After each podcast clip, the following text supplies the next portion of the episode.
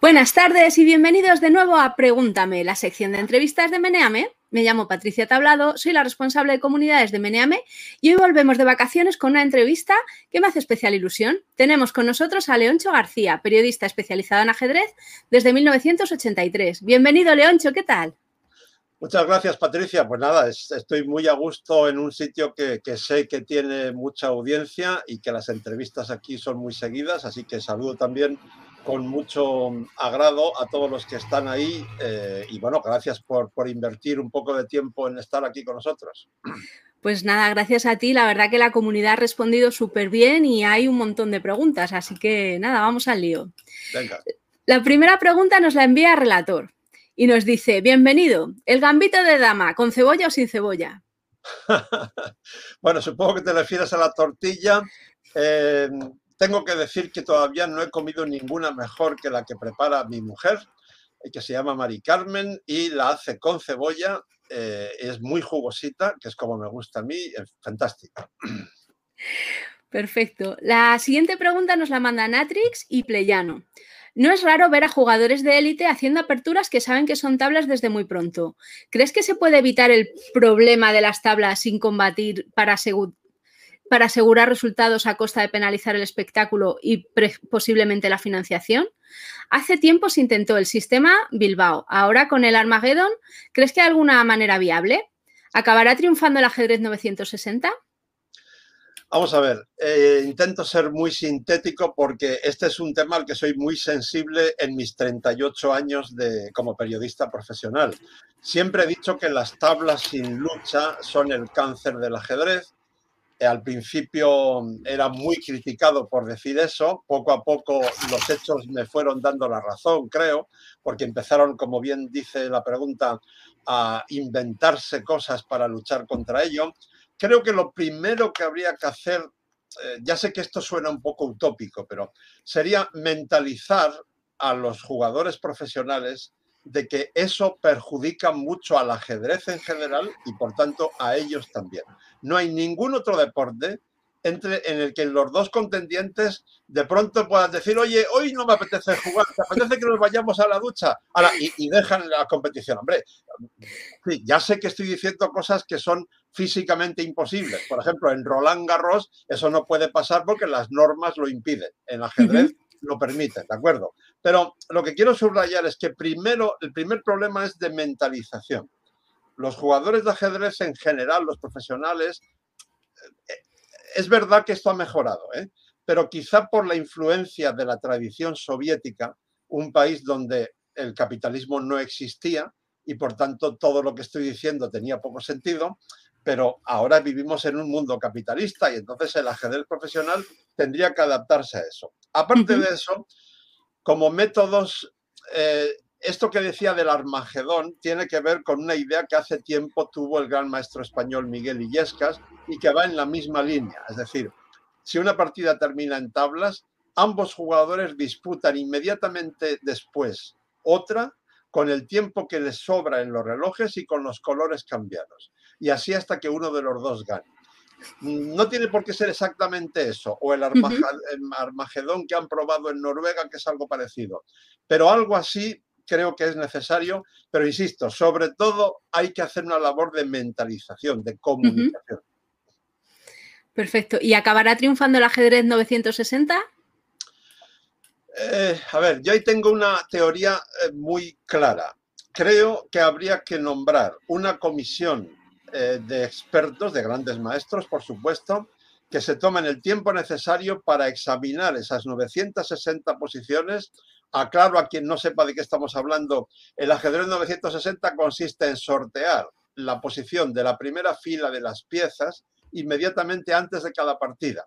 De ese modo, toda la teoría escrita sobre cómo empezar la partida en la posición clásica pues prácticamente sería inservible porque solo hay una posibilidad entre 960 de que el sorteo decida que es justamente esa la posición inicial. ¿no? Bien, entonces, que un, un, comité de expertos estudie las 960 y eliminen todas, ellas, todas aquellas que les parezcan poco armónicas. Por ejemplo, yo eliminaría sin pensarlo todas las posiciones en las que haya un alfil, no digamos si son los dos, en un rincón. Es decir, que en vez de poder salir por dos diagonales en, su primera jugada, solo puede salir en una.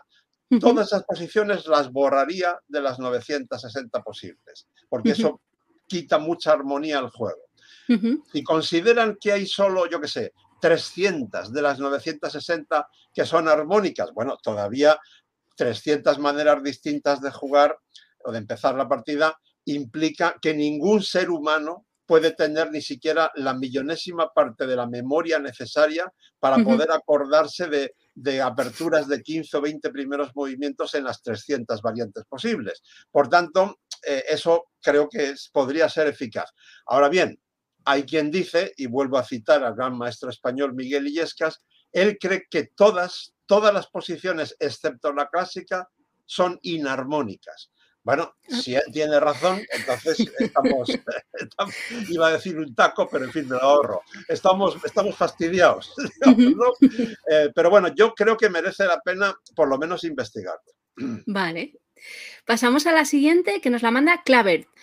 Hola Leoncho, todo un honor tenerte por aquí. Mi pregunta, ¿qué ventajas e inconvenientes ves a la potencia alcanzada por los módulos en los últimos tiempos y el boom del ajedrez online y su gran popularidad?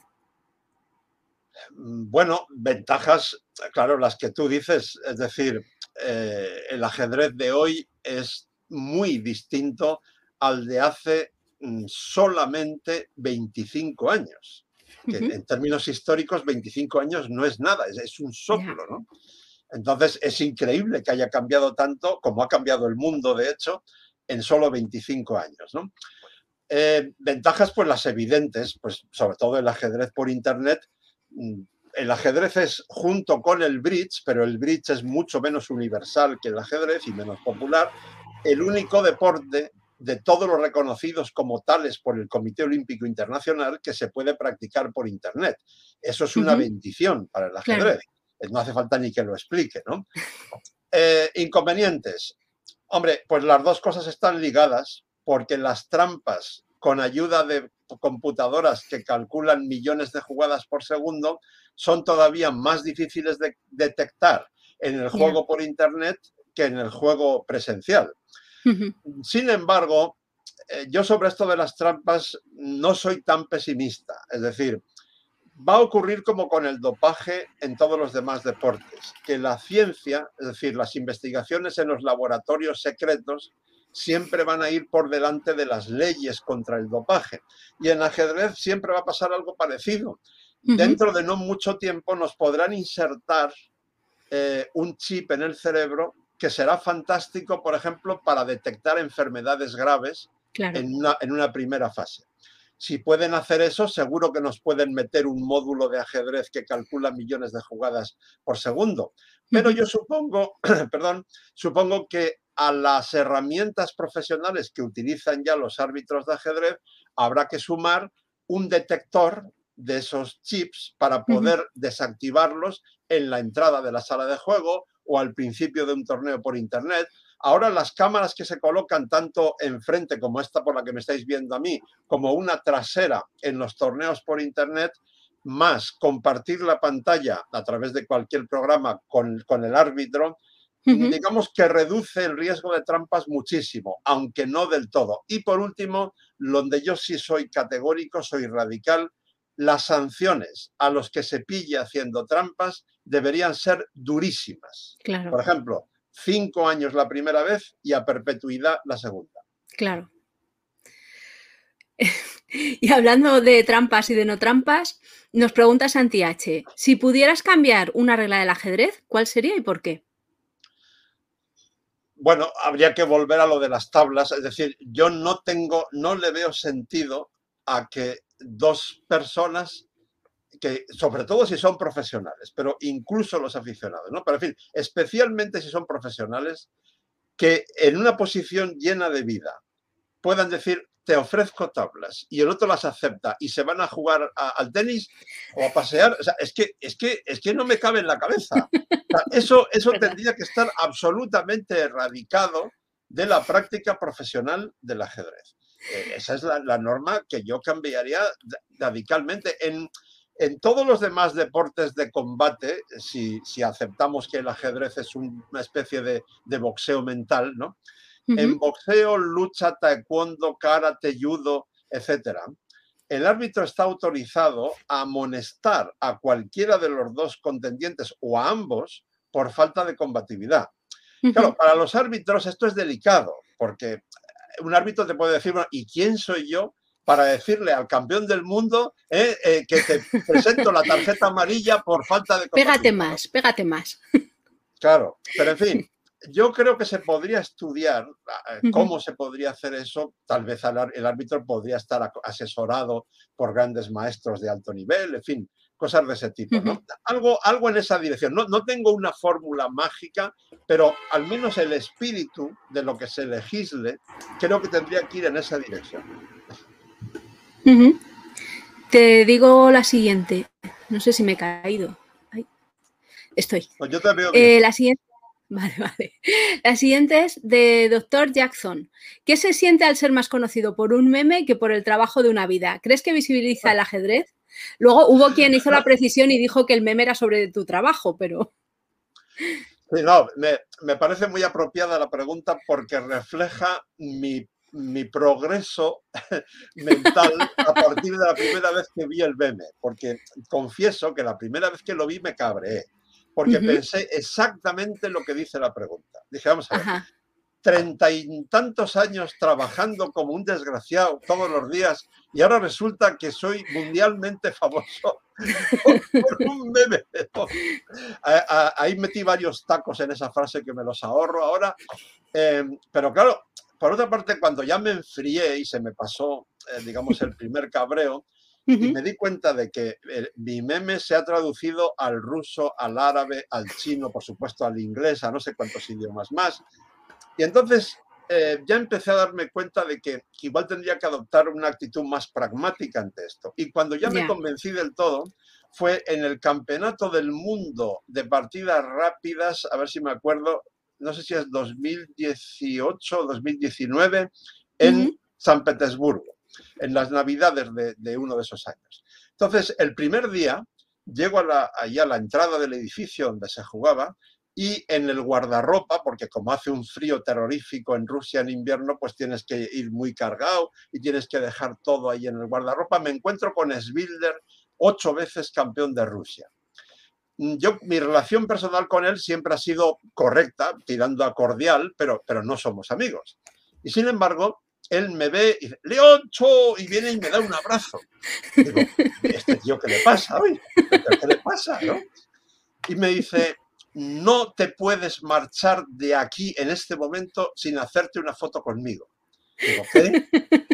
En todo, caso será al revés. Dice, no, no, no, no, no, porque mi hijo me ha dicho que no se me ocurra volver a casa sin una foto con el tío del meme, porque yo le he dicho que hoy iba a estar con el tío del meme ahí.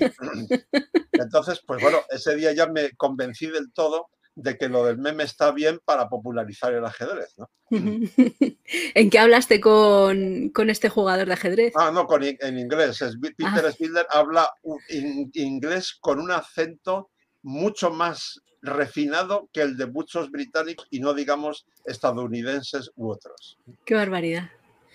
Bueno, interesante. La siguiente pregunta nos la manda Ampero Bonus. Gracias por participar antes de nada. Emoji del abrazo.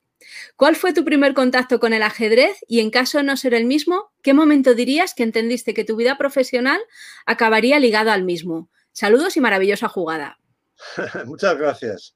Bueno, vamos a ver. Eh, mi primer, el primero primero de todos no me acuerdo. O sea, yo aprendí a jugar al ajedrez igual que a otros muchos juegos en mi adolescencia, a los 12 o 13 años en el colegio, pero no recuerdo exactamente cómo.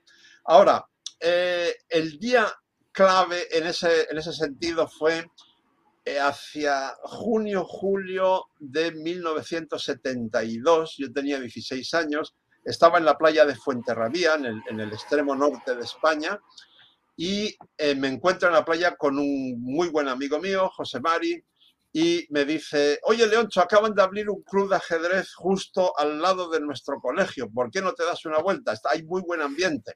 Digo, bueno, pero dio la casualidad de que esa tarde llovió a cántaros.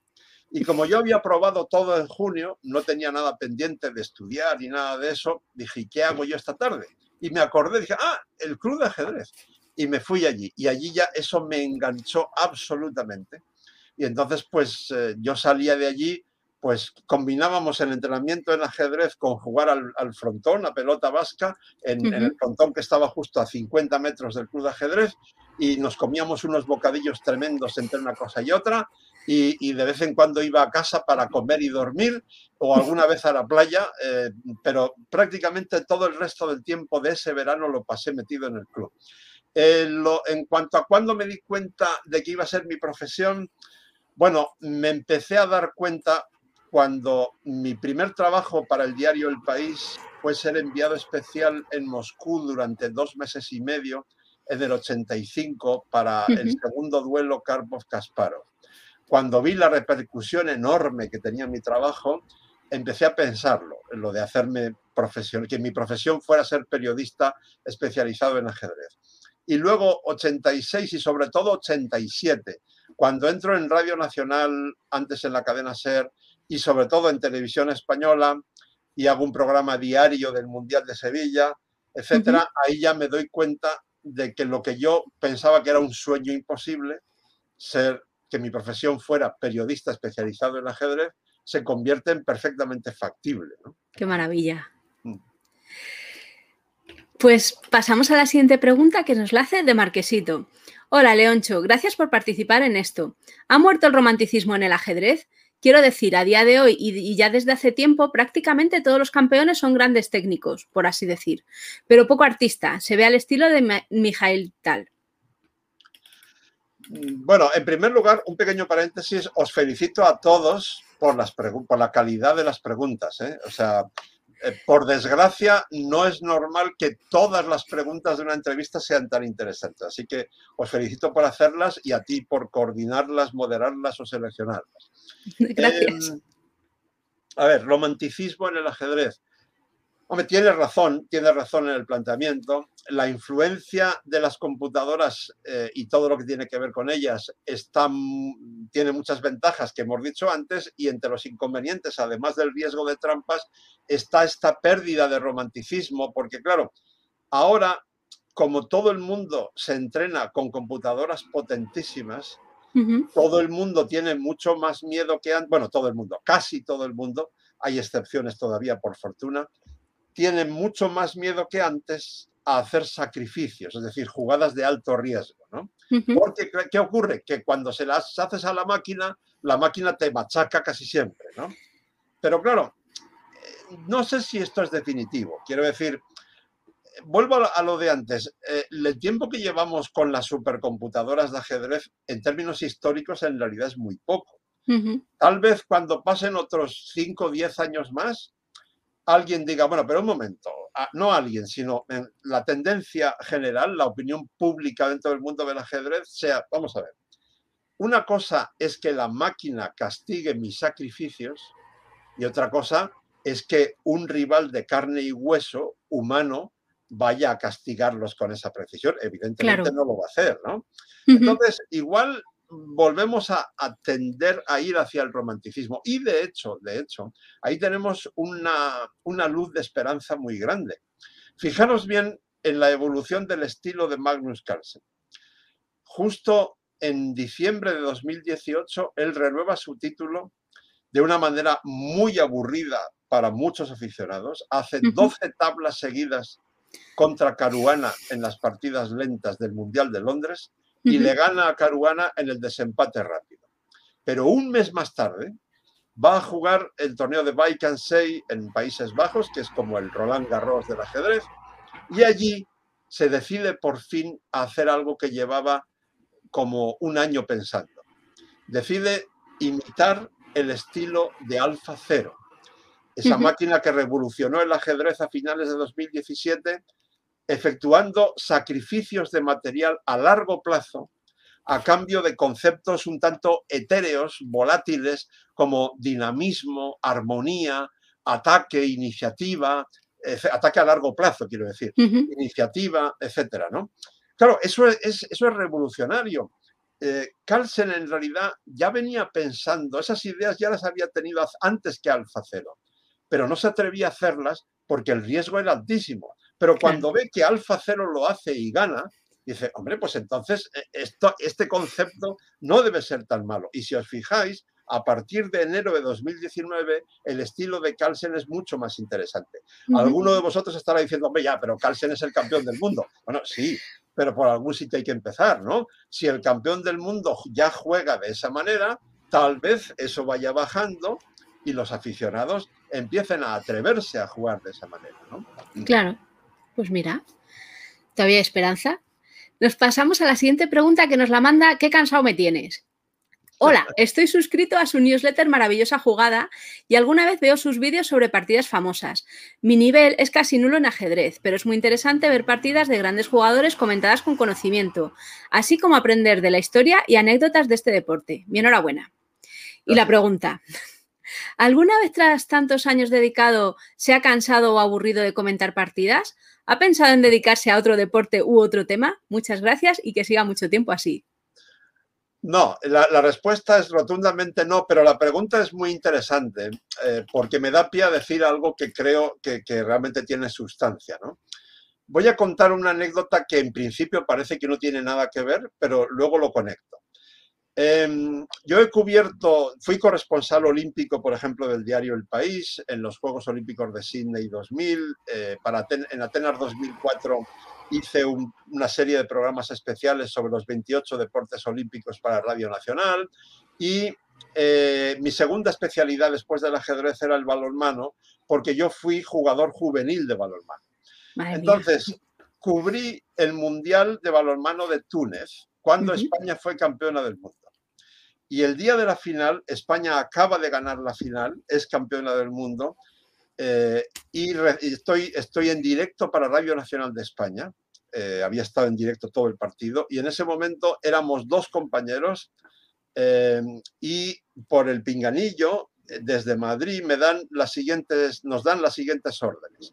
A mi compañero le dicen que vaya a vestuarios a hacer entrevistas y a mí que siga hablando hasta que sin parar hasta que empiece la ceremonia de clausura.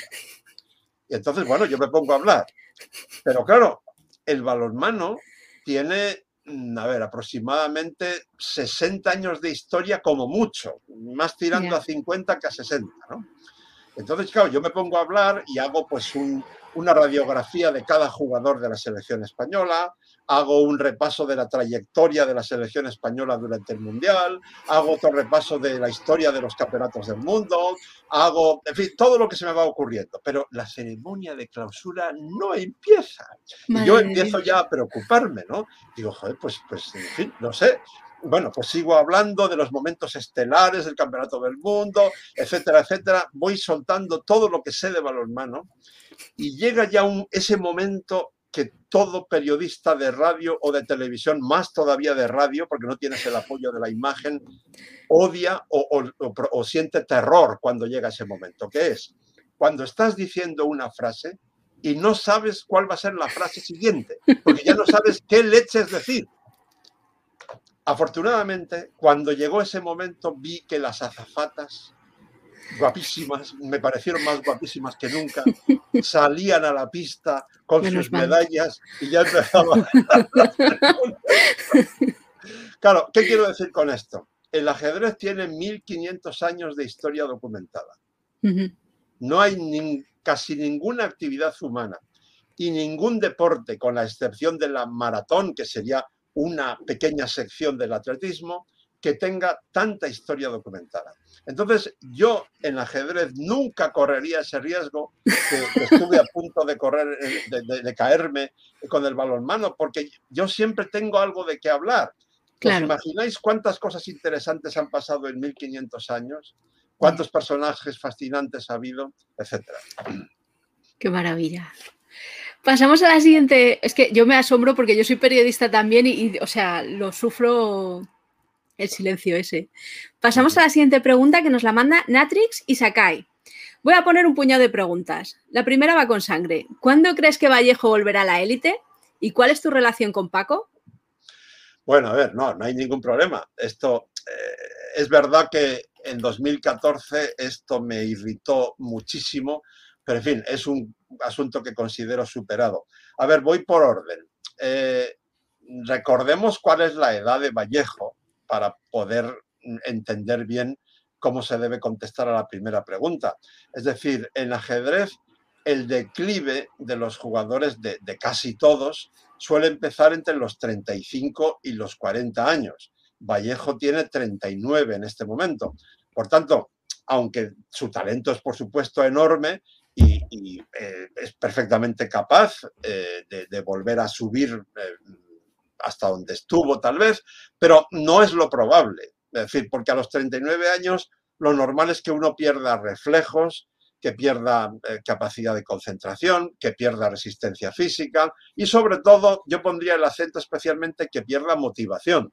Es muy difícil mantener a los 39, 40 años la motivación que uno tenía a los 15 o 20. Fijaros sobre todo que en el caso de Vallejo, él está en la altísima competición, no digo alta, altísima, desde que tenía 8 o 9 años porque en su primera medalla en un campeonato del mundo, mm, si no recuerdo mal, fue plata, creo que es a los nueve años. Eh, hablo de memoria, eh, pero en fin, aproximadamente por ahí. Entonces, claro, mm, cuando 30 años más tarde es muy difícil que su motivación sea la, misma, aparte de del declive biológico, digamos por decirlo así. Bien, ahora, eh, lo siguiente era que cuál es mi relación con él. Digamos que es correcta. Es decir, si yo en un momento dado estoy escribiendo sobre él y tengo una duda, pues le pongo un mensaje por WhatsApp y él amablemente me contesta. Lo que pasó en 2014 eh, me irritó mucho porque él publicó sobre mí, me acusó, mejor dicho, de cosas que yo no, no solamente no había hecho jamás, sino ni se me pasaría por la cabeza hacer. Él dijo concretamente que yo había presionado a organizadores de los torneos de Bilbao y de Linares para que a él no le invitase, cosa que está, eh, no tiene ni pies ni cabeza. Y sobre todo lo que más me irritó es que él físicamente en ese momento estaba en, en el mismo hotel que yo, unas habitaciones más allá. Entonces, si él se había enfadado por algo que yo había escrito ese mismo día, pues teniendo en cuenta que nuestra relación personal siempre fue muy buena desde que él era un niño, lo normal hubiera sido llamarme o venir a mi habitación y pedirme explicaciones. Pero en fin, eh, es agua pasada eh, y por mí el asunto está superado. Muy bien. Pasamos a la siguiente que la manda Bertolt Brecht. ¿Hasta cuándo cree que una mente humana podrá competir contra la inteligencia artificial en ajedrez? Bueno, eh, tengo malas noticias. bueno. Pero no hay, que, no hay que preocuparse en exceso. Quiero decir, eh, no, el, hito, el hito que marca desde cuando eh, el mejor ajedrecista del mundo no es un ser humano, sino una máquina, no es la famosa e histórica derrota de Kasparov ante Deep Blue en 1997 que dio la vuelta al mundo, eh, porque yo suelo decir que ese duelo no lo ganó Deep Blue, lo perdió Kasparov. Es decir, Kasparov no fue capaz de controlar su sistema nervioso ante la máquina y por eso perdió. Pero Kasparov en ese momento era todavía superior a la máquina. Ahora bien, pocos años más tarde, 2006 aproximadamente, hubo dos encuentros en dos años consecutivos en Bilbao entre las mejores máquinas y los mejores humanos y las máquinas ganaron por goleada. Yo creo que el hito es ese. Ahora bien, eh, quedaría todavía otros retos para las máquinas relacionados con el ajedrez. Y aquí a mí me gusta subrayar lo positivo de esto.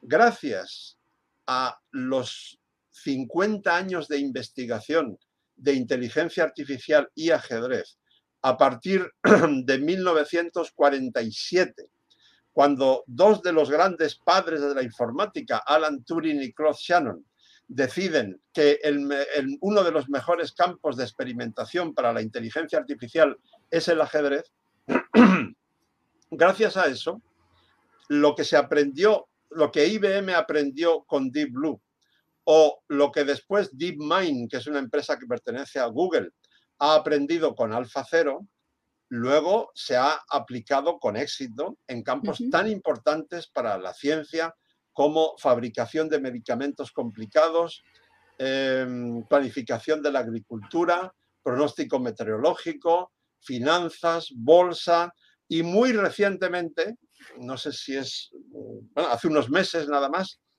se ha conseguido uno de los mayores avances de la historia en biología, que es descifrar cómo se comportan las proteínas, que son uno de los elementos básicos de la vida humana. Eh, hace solamente 25 o 30 años, la ciencia pensaba que eso no se conseguiría en miles de años. Y se ha conseguido en, 25 o 30. Y eso está basado en lo que se ha aprendido con el ajedrez. ¿Por qué? Pues porque Alan Turing acertó en 1947 cuando pensó el número de partidas distintas posibles en ajedrez es mayor que el número de átomos que hay en el universo entero conocido. El número de átomos es un 1 seguido de 80 ceros. El número de partidas distintas posibles es un 1 seguido de 123 ceros. Ese número, para el ser humano, se acerca al concepto de infinito, pero para una máquina es un concepto finito. Si conseguimos que una máquina gane al campeón del mundo de ajedrez, probablemente lo que aprendamos en ese proceso científico será útil en otros campos de la ciencia y acertó por completo con el matiz de que no esperaba tardar 50 años en conseguirlo, más de 50 años. Pasamos a la siguiente pregunta que nos envía Kaminasama y Centropía. ¿No crees absurdo que haya deportes olímpicos como la hípica o el tiro al plato y el ajedrez inmensamente más popular a nivel global aún no lo sea? Sí, desde el punto de vista, digamos, aséptico, desde donde tú lo miras, tienes razón. Ahora, eh, si, acercamos el foco eh, y hacemos ahí, lo miramos más, más cerca, ahí entran otros factores. Por ejemplo, el anterior presidente al actual de la Federación Internacional de Ajedrez, el, anterior se llamaba Kirsan Ilyunginov, estaba en la lista negra de Estados Unidos por sus relaciones con Saddam Hussein, con Gaddafi, con eh, Assad, el dictador de Siria, eh, etc. Claro, con esa tarjeta de visita, ¿tú crees que, que la FIDE podía convencer al COI para meter el ajedrez como deporte olímpico? Bueno, ojo, el ajedrez ya es deporte olímpico, o sea, el ajedrez pertenece al COI desde 1999 gracias al presidente de entonces, que era el español Juan Antonio Samaranch pero ahora estamos hablando de meterlo en los Juegos Olímpicos. Bien, el actual presidente, eh, Arkady Borkovich, es mucho mejor que el anterior, eh, aunque también es ruso, en su pasado hay altos cargos en los gobiernos de Putin y de Medvedev, aunque él nunca ha tenido que ver con la parte sucia de esos gobiernos, porque se encargaba más bien de cuestiones económicas, o sea, era un gran técnico, y él sí está trabajando, me consta, porque en algún caso le ha ayudado modestamente en algunas reuniones, por ejemplo, en América Latina, eh, para conseguir eso. Y ha dado algunos pasos, ha conseguido algunos progresos. Pero es un tema difícil porque básicamente, últimamente han cambiado algo las normas, pero básicamente para meter un deporte en los Juegos Olímpicos tienes que sacar otro antes. Entonces, y hay muchos, muchos que aspiran a meterse. O sea, es realmente complicado. Yo lo que haría sería ver cómo se puede modificar una norma del reglamento de los Juegos Olímpicos de invierno.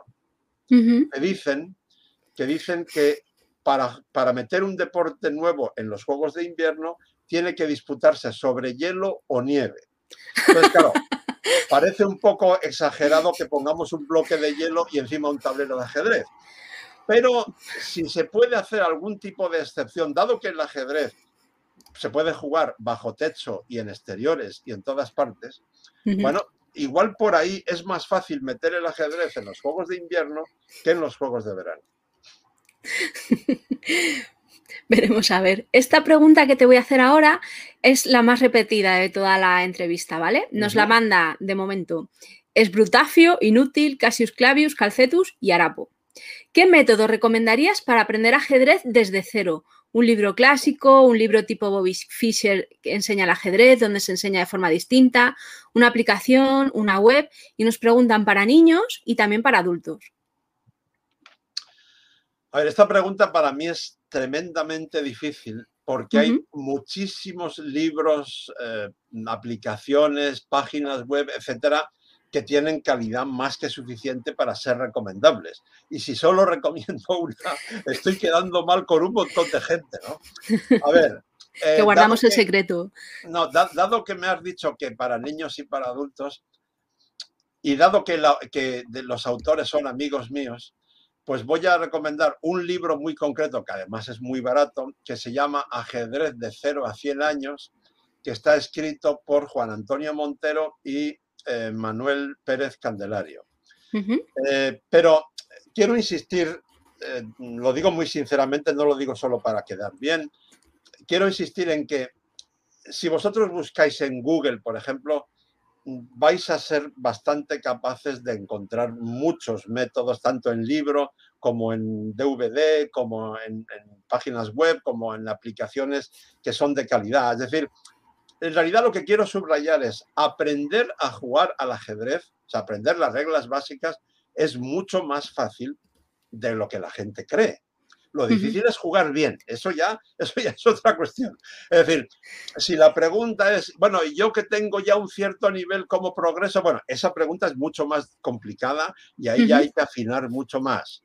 Pero aprender a los, los rudimentos básicos, bueno, voy a, voy a recomendar otra cosa más porque tengo una buena excusa para hacerlo.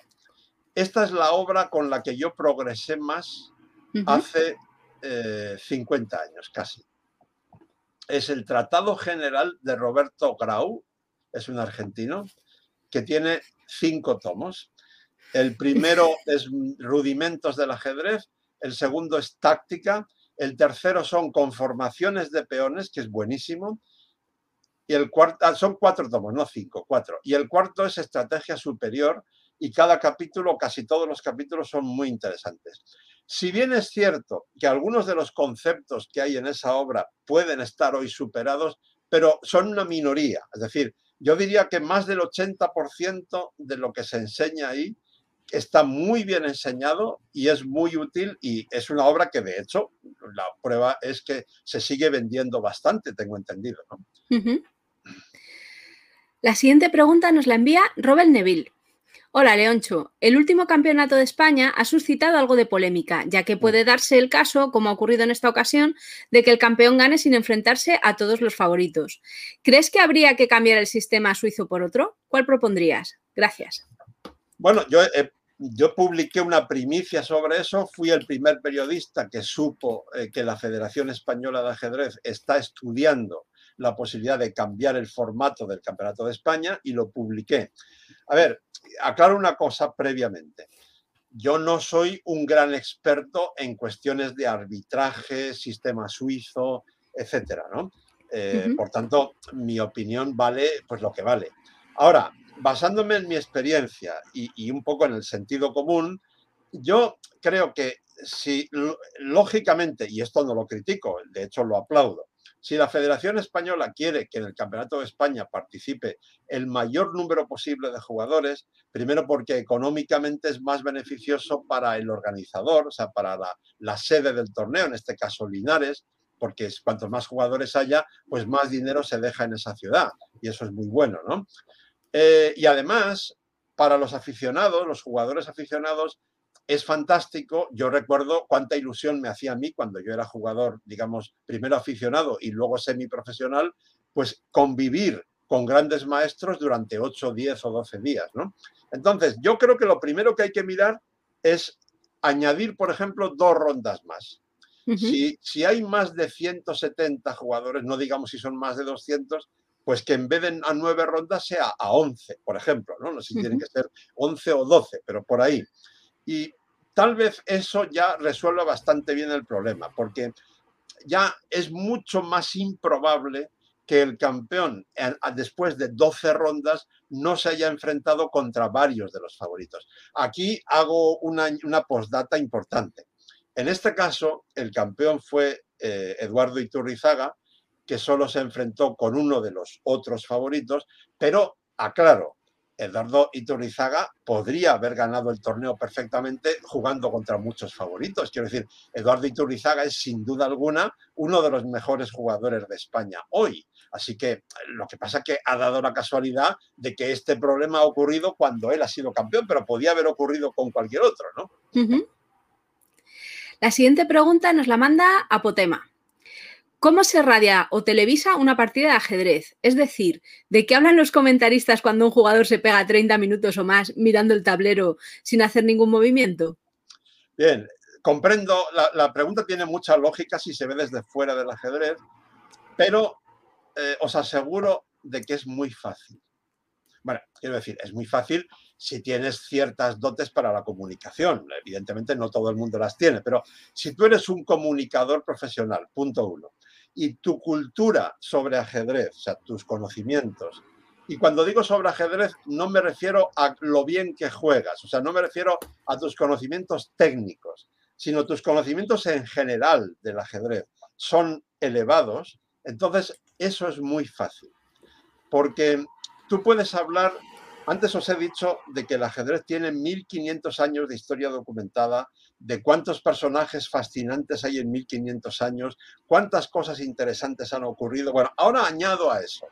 Imaginaros todas las conexiones fascinantes que tiene el ajedrez con diversas ramas de la ciencia, es decir, con la pedagogía, la informática, la psicología, la psiquiatría, la neurología, em, las matemáticas, etcétera. Eh, las que tiene con diversas ramas del arte. ¿Cuántas películas hay sobre ajedrez? Hay muchísimas. ¿Cuántas novelas se han escrito sobre ajedrez? Muchas. Y así sucesivamente. Es decir, yo no he tenido nunca el problema de, pensar, anda, ¿y, ahora qué voy a decir? Puedo ilustrar esto con una anécdota, por ejemplo, ¿no? que además la anécdota tiene, es sustancial porque, porque tiene otro mensaje añadido, además del que yo quiero lanzar.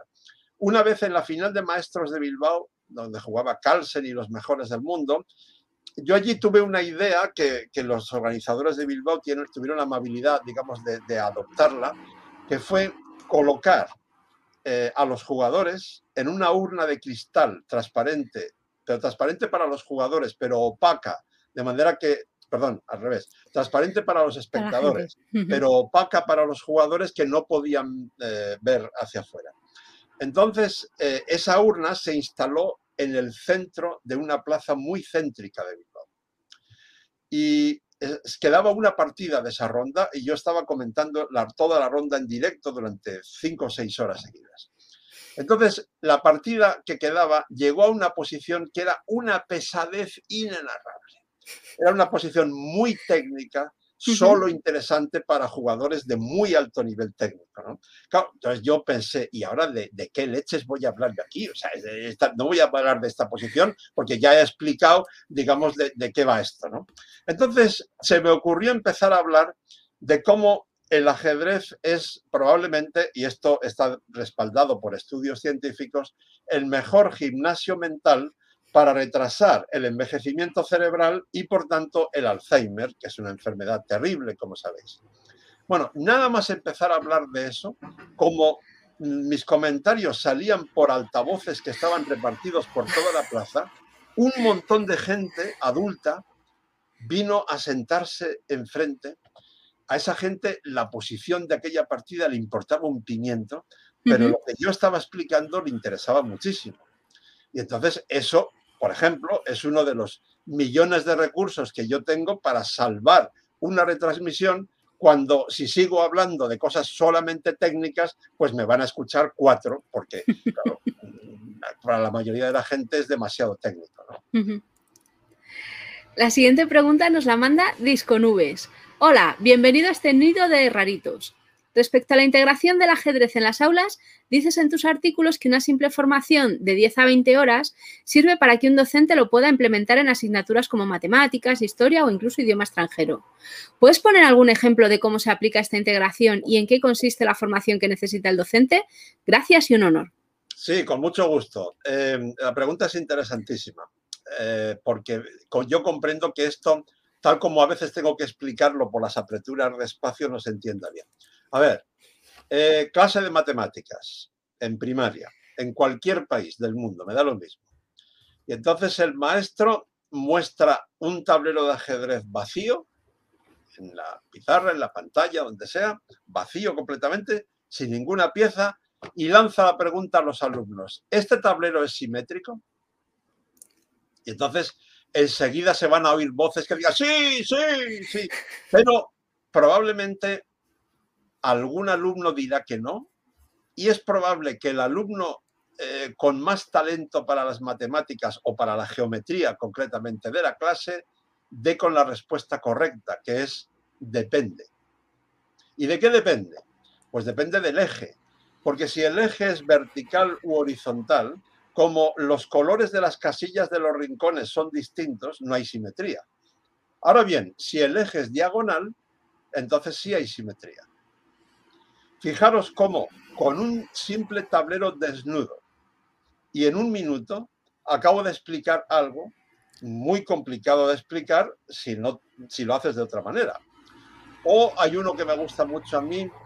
Eh, para casi todos nosotros, eh, salvo algunos privilegiados que hayan recibido una educación muy esmerada, cuando pensamos en un rectángulo, pensamos en un rectángulo derecho, ¿no? Esto es un rectángulo.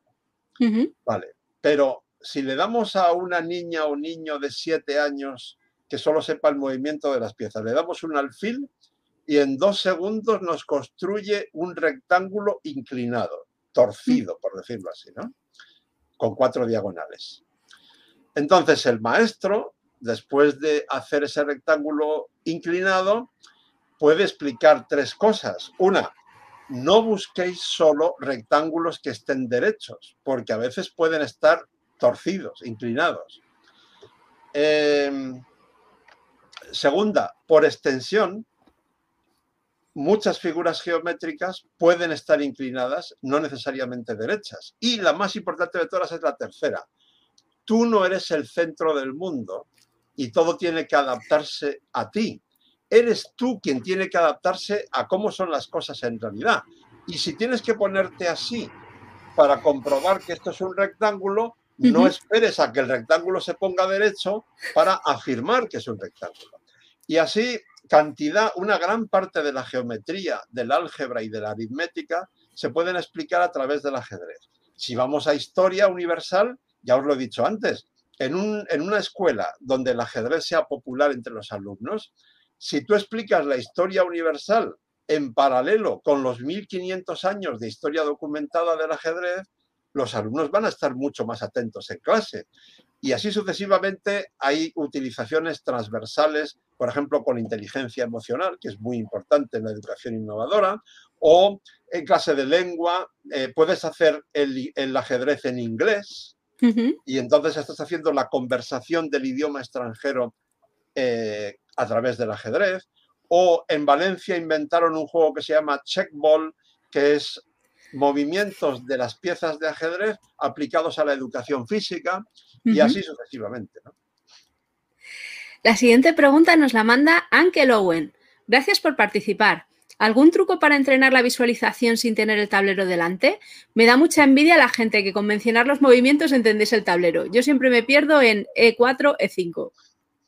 Bueno, más que trucos, yo creo, no sé qué diría un entrenador profesional, pero yo creo que la, clave está en practicar, practicar, practicar, practicar.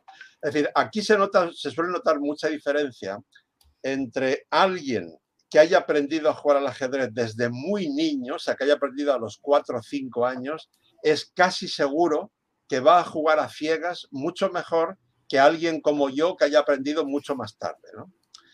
Eh, ahora, aunque aprendas mucho más tarde, si tú has estudiado mucho ajedrez, has jugado muchas partidas, pues claro, el ajedrez pasa a integrarse en tu cerebro de alguna manera. O sea, tú me preguntas ahora, ¿de qué, de qué color es la casilla de 5? Y te digo blanco, sin pensar nada, ¿no? Y F6 negro, y C7 negro, y eh, A8 blanco, y así sucesivamente, porque tengo el tablero en la cabeza, pero es porque, claro, yo llevo 38 más 11 como jugador, casi 50 años con el ajedrez metido en la cabeza. Claro. Pasamos a la siguiente pregunta que nos la manda Omega Point.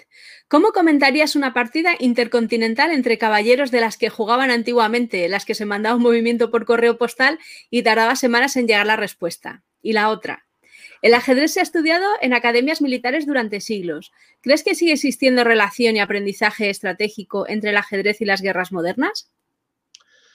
Sí, vamos a ver. Eh, bueno, la primera es la, que os he dicho antes, ¿no? Em, es decir, para mí el ajedrez es una mina de oro eh, que tiene tanto oro que aunque yo llevo 38 años sacando ese oro, puliéndolo y presentándolo a mis eh, lectores, oyentes o telespectadores, todavía queda un montón de oro por sacar. Es decir, eh, fijaros en ese número que os he dicho de Alan Turing, ¿no? El de las partidas posibles en un tablero de ajedrez, ese número es mucho mayor que el de átomos que hay en el universo entero conocido. Vale, eso es en cuanto al juego en sí, pero a eso le tenéis que añadir todo lo que podríamos resumir llamándolo la cultura del ajedrez, que os he mencionado antes en cuanto a historia, personajes, conexiones con la ciencia, etcétera, ¿no? Entonces, bueno, si yo tuviera que retransmitir una partida eh, que durase meses o años, yo nunca me quedaría mm, sin, algo que decir. Eh, sobre todo si puedo planificar un poco. Si tengo que improvisar todo el rato, es más complicado. Pero si puedo planificar y puedo consultar libros o ahora, ahora no digamos meterme en internet, etcétera, en realidad con lo que yo sé más lo que yo puedo consultar en internet, yo puedo estar, pues, no sé, años de manera casi infinita hasta que me muera hablando de ajedrez prácticamente sin repetirme nunca, ¿no? Em, la segunda pregunta era sobre... Eh, si sigue existiendo relación y aprendizaje estratégico entre el ajedrez y las guerras modernas. Ah, sí. A ver, sí, porque, eh, bueno, me, me, he apresurado a decir que sí, claro, las guerras modernas con drones, etcétera. A ver, toda guerra tiene el concepto de estrategia intrínseco, incluso una guerra con drones, ¿no? O sea que sí, hay, principios eh, de las guerras, incluso modernas, que tienen que ver con el ajedrez. Además, ese símil se emplea constantemente. Se emplea en el fútbol también. Eh, constante. El, otro, el, último domingo recuerdo que en varios momentos que puse la tele porque me interesaban momentos muy concretos de algunos partidos de fútbol, estaban haciendo metáforas con ajedrez o estos dos entrenadores están jugando una partida de ajedrez porque han cambiado la estrategia. Bueno, todo eso, aparte de que suena bien la metáfora, tiene su lógica. Y fijaros en una cosa, en la guerra, sobre todo en la guerra clásica, digamos, en el fútbol y en el ajedrez, el control del centro es esencial. Quien controla el centro tiene muchas más probabilidades de ganar la partida, el partido o la, o la batalla. ¿no? Y eso es un ejemplo solo. Podríamos hablar de la chique de espacios, de, la, bueno, de, las estrategias, de los avances restringidos, de los ataques por los flancos, de, en fin, de, muchos más conceptos. O sea que sí, sí, hay, hay, hay puntos de contacto clarísimos. Pasamos a la siguiente que nos la manda Natrix. Desde que los grandes jugadores estudian con módulos, yo creo que se ha perdido la estrategia, riesgo y romanticismo, viéndose superado por la capacidad memorística. ¿Qué parte del mérito en la élite tiene la comprensión estratégica frente a la capacidad de aprender o estudiar aperturas? Bueno, muy interesante porque planteas un debate ahí de sustancial yo te diría que sí y no a, lo que afirmas en la pregunta. O sea, tienes razón, tienes razón en que, claro, la preparación de, algunas aperturas ahora es tan profunda que a veces los jugadores parecen máquinas porque hacen 25 jugadas de memoria. Hasta 25 es un número que ocurre pocas veces, a veces se llega incluso más. Pero en fin, digamos que entre 15 y 20 empieza a ser casi normal, ¿no? En ese sentido, tienes toda la razón y eso a mí me preocupa un poco y por eso creo que es interesante, decía al principio de la entrevista, que me parece interesante estudiar el ajedrez 960 a fondo para ver cómo se puede pulir y cómo se puede desarrollar. Ahora bien, ojo, ojo con esto, porque este es un error que cometen muchos, eh, no principiantes, pero digamos jugadores con poca experiencia. Por mucho que tú conozcas las aperturas, aunque hayas metido dos mil horas, tropecientas mil horas estudiando aperturas y tengas memoria de elefante y te presentes en todas tus partidas en la jugada 20 jugando de memoria, ojo, porque eso no es lo más importante. Tú sabes muy bien esa apertura, vale, hasta el último detalle, pero si no comprendes la esencia estratégica de la posición de medio juego a la que llegas, mucho me temo que tus mm, mm, enciclopédicos conocimientos de aperturas no te van a servir de nada. de, hecho, creo que Capablanca hace 100 años tenía razón cuando dijo el ajedrez se debe de empezar a estudiar por el final. Primero estudia los finales de, de las partidas, finales, digamos, básicos, porque así vas a, de alguna manera, vas a exprimir el jugo de cada pieza, vas a comprender cuánto jugo se le puede sacar a cada pieza en determinadas posiciones. A continuación estudia el medio juego. Táctica, por supuesto, tienes que tener eh, tu cerebro, digamos, entrenado para resolver muchas posiciones tácticas, temas tácticos distintos a, a bote pronto, a toda velocidad. Y, por supuesto, la estrategia. Estudia las partidas mejor comentadas de los mejores jugadores de la historia y ahí vas a aprender muchísimo y entonces es cuando te puedes ya plantear seriamente mm, fabricarte, crearte, fabricarte no es la palabra, crearte un repertorio de apertura suficientemente amplio, sólido, variado, sobre todo si ya vas al ajedrez de alta competición. Pero por ese orden, ¿eh? porque si lo haces al revés, eh, lo siento por ti, te vas a llevar unos, unos fracasos y unas frustraciones tremendas. ¿no? Son menos cinco, bueno, ya menos dos. ¿Seguimos un poquito más? Sí, sí, con mucho gusto. Sí. ¿Cuántas, ¿Cuántas preguntas quedan más o menos? Pues un saco, quedan la mitad. Justo. Bueno, venga, vamos a intentar aplicar el espíritu de síntesis. Vamos La siguiente pregunta la manda Trompetas. Hola, Leoncho, ¿tienes algún pronter para recordar las jugadas en tus vídeos o te las sabes de memoria? Por otro lado, hay algunos vídeos en los que tenéis la música tan alta que apenas se oye tu voz. Muchas gracias por tus vídeos, son muy entretenidos. Sobre, gracias. Sobre lo segundo pido disculpas en nombre de mis compañeros. A veces eh, el, el la sección de vídeos del país tiene tantísimo trabajo y tantos vídeos que hacer de todo que a veces pues eh, eh, ocurren esos pequeños fallos. Pero en fin, yo cuando me doy cuenta se lo digo y lo suelen corregir.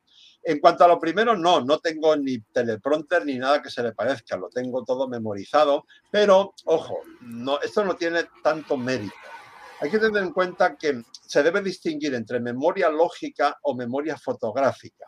Yo no tengo memoria fotográfica, pero el ajedrez desarrolla mucho la memoria lógica sobre todo cuando estás comentando partidas de grandes jugadores, porque prácticamente todas las jugadas tienen mucho que ver con la anterior y con la siguiente. Es decir, el juego de ambos tiene una lógica y por tanto, hombre, me lleva unas cuantas horas memorizar, digamos, con, con soltura, con fluidez, para que luego cuando estoy grabando no empiece a dudar, pero no es tan difícil como parece, porque, por eso, porque porque sigo la lógica de la partida.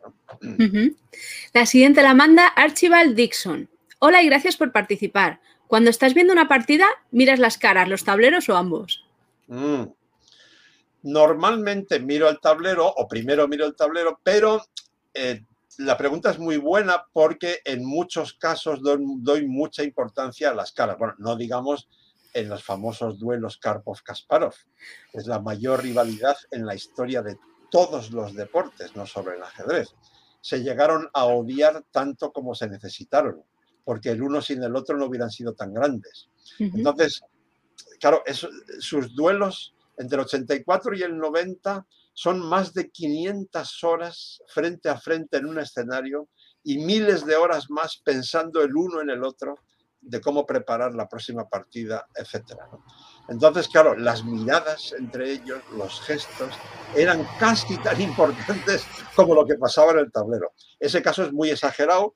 En otros siempre procuro ver qué cara pone un jugador en un momento dado, sobre todo si es un momento cumbre de la partida, un momento de mucha tensión, sobre todo para hacer las crónicas, evidentemente es un apoyo muy bueno para mí como periodista fijarme en las caras, pero claro, lo esencial es mirar primero el tablero. ¿no? La siguiente pregunta nos la manda Robert Neville, GZ Style y Cosas Veredes. Hola, Leoncho, ¿cómo ves a Nepo y Carsen de cara al Campeonato del Mundo? ¿Cuál es tu pronóstico? Bueno, admitiendo que Niepomniachtchi es un grandísimo jugador, es fortísimo, pero para mí el favorito es Carlsen. Sí, y este sí lo pongo entre en, mayúsculas. Si juega a su nivel de, de los últimos dos años, él es el favorito porque creo que Carlsen es un genio y Niepo es un gran jugador, pero no es un genio. La siguiente pregunta la manda el perro de los cinco. De los cinco. Hola, Leoncho. Gracias por animarte a responder. Espero que no te molesten las chorradas que preguntamos a veces. Mi pregunta es: ¿qué jugador joven poco conocido nos recomiendas que sigamos porque crees que es muy prometedor? ¿Hay algún talento por descubrir que tú ya intuyas que tiene potencial? Eh, bueno, en primer lugar, no preguntéis chorradas, a todo lo contrario. Eh, a ver, poco conocido para quién. Si es para alguien que, es un aficionado muy, muy fervoroso, que lo sigue todo, entonces no te voy a sorprender. Eh, Firuya, el, iraní, yo lo, vengo promoviendo desde que él tenía 12 años, cuando realmente no lo conocía casi nadie. Yo lo descubrí y ya empecé a publicar partidas suyas en mi columna. Eh, este kazajo, creo que es kazajo o de Uzbekistán, ahora no me acuerdo si es Kazajistán o Uzbekistán, Abdusatorov, creo que tiene un talento muy grande, y luego de los indios hay dos, Pragnananda especialmente y en menor medida Gukesh, a los que creo que hay que seguir muy de cerca porque tienen un talento grandioso, no lo digo solo yo, por ejemplo lo dice Kramnik, que es campeón del mundo, ¿no? Hay unos cuantos más, porque recordemos que el ajedrez es junto con la música y las matemáticas son las tres actividades que producen más niños prodigio. Pero vamos, esos cuatro creo que son especialmente interesantes. La siguiente nos la manda Severian. Hola, Leoncho. ¿No crees que los jugadores son mejores ahora, pero en las partidas son más aburridas para los aficionados medios? Echamos de menos a un campeón como Mijael Tal y partidas como Spansky y Borstein Camp. Urs del 61 con, con Gambito de Rey y el cuchillo entre los dientes desde el primer movimiento. Sí, tienes razón. Afortunadamente seguimos teniendo algunos jugadores, por ejemplo, como Alexei Shirov, a quien yo bauticé como el Leonardo da Vinci del ajedrez, y algunos otros. Eh, pero tienes razón, básicamente.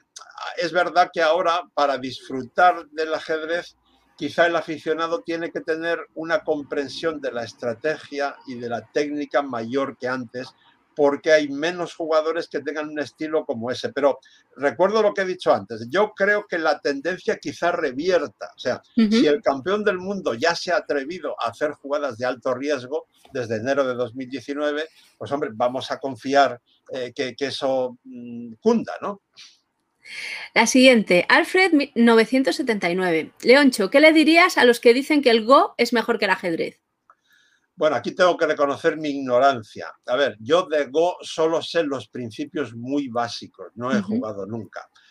Desde luego, el Go, desde el punto de vista táctico, es todavía mucho más complicado que el ajedrez. Ese número de uno seguido de 123 ceros en Go es todavía más grande. Desde el punto de vista estratégico no estoy tan seguro, porque quienes entienden más, mucho más de Go que yo me dicen cosas contradictorias. Algunos me dicen que estratégicamente también es más rico que el ajedrez y otros me dicen que no, porque la, digamos, las ideas estratégicas en ajedrez son más variadas, más diversas. ¿no? Sería un poco comparar con el baloncesto y el balonmano. El baloncesto eh, es muy bello, por supuesto, pero las maneras de crear belleza en baloncesto son menos variadas que en balonmano, porque son el triple, la entrada canasta, eh, los mates y poco más, ¿no? Mientras que el balonmano tiene muchas más situaciones de belleza. Bueno, pues quizá entre el Go y el ajedrez algunos me dicen que podría ocurrir lo mismo, pero eh, soy ignorante, o sea que confieso eso. Pasamos a la siguiente, nos quedan cinco minutos para la hora que me has dicho, ¿vale? Eh, Natrix, que nos ha mandado un montón porque te admira muchísimo. ¿Ves a Alieza Fijurza capaz? Dubov o alguno de los jugadores indios de 13-15 años? ¿O ves más posible que sea superado por alguno de los que ya, compiten por, ello hace años, tipo Nakamura o Caruana? yo desde hace un par de años vengo diciendo que Firulla es el principal candidato para desbancar a Carlsen. Ahora bien, últimamente he tenido dudas porque desde que se escapó de Irán a Francia, yo veo, sé, sé más que veo, sé que está jugando muchas horas al día por internet partidas rápidas y yo no creo que eso sea lo mejor para alguien que quiere ser campeón del mundo absoluto. Eh, espero que sea, alguien sea capaz de reconducir, de cambiar, de darle un golpe de timón, porque su talento es grandioso. El propio Carlsen lo ha reconocido, pero pongo esa duda ahí. O sea, eh, todavía es muy joven, creo que está por los 17 años aún, pero vamos, hay que cambiarle el timón, el rumbo, porque si no. Mm. Vale, eh, vamos a probar con esta, si esta es la última. Si no, eh, GPR 0. ¿Qué opinas de un juego que salió hace mucho, el Archon Ultra, basado total y absolutamente en el ajedrez? Para mí es fascinante. No, pues vamos a otra porque no tengo ni idea del Archon 0. Bueno, sé que existe, quiero decir, sé que existe un videojuego que se llama así, pero a ver, para que nadie se, para que no, no se enfade quien me ha hecho la pregunta, es que yo no presto atención a variantes del ajedrez de ningún tipo porque creo que el ajedrez ya es suficientemente rico como para complicarme más la vida. Vamos, no tengo nada en contra porque no lo conozco. Vale. Eh, la Resistance. Hola, Leoncho. Te quería pedir tu opinión al respecto de por qué el género femenino está tan poco presente en la élite, si supuestamente tenemos las mismas habilidades cerebrales. Bueno, una de mis conferencias va solo sobre eso y suelo hablar durante una hora, pero voy a intentar resolverlo en un minuto. A ver, la clave está en la educación. En la mayoría de los países del mundo, el ajedrez sigue teniendo una etiqueta de masculinidad. Es casi tan raro regalarle una muñeca a un niño como un juego de ajedrez a una niña. Eso es lo que hay que cambiar. Y creo que lo primero que hay que hacer es mm, utilizar el ajedrez como herramienta educativa desde infantil, lo que en Latinoamérica llaman preescolar o kinder o, jardín de infancia.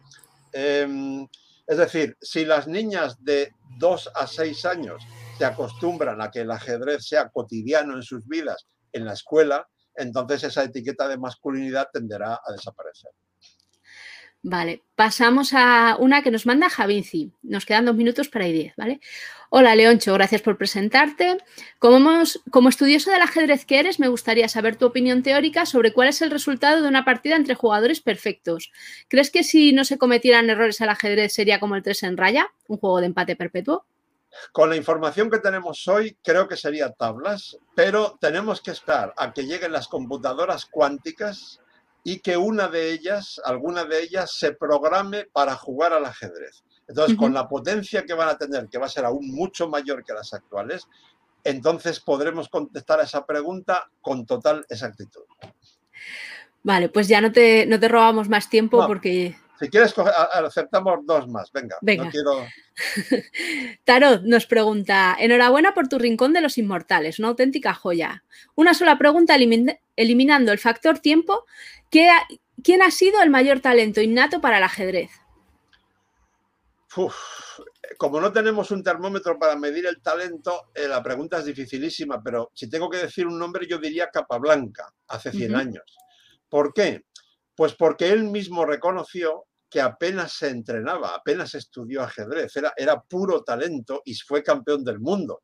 Claro, es verdad que la exigencia hace 100 años no era la de ahora, pero si uno estudia las mejores partidas de Capablanca, que yo lo recomiendo a todo el mundo, es muy impresionante. Entonces, pues quizá, quizá sea él uno de los candidatos, ¿no?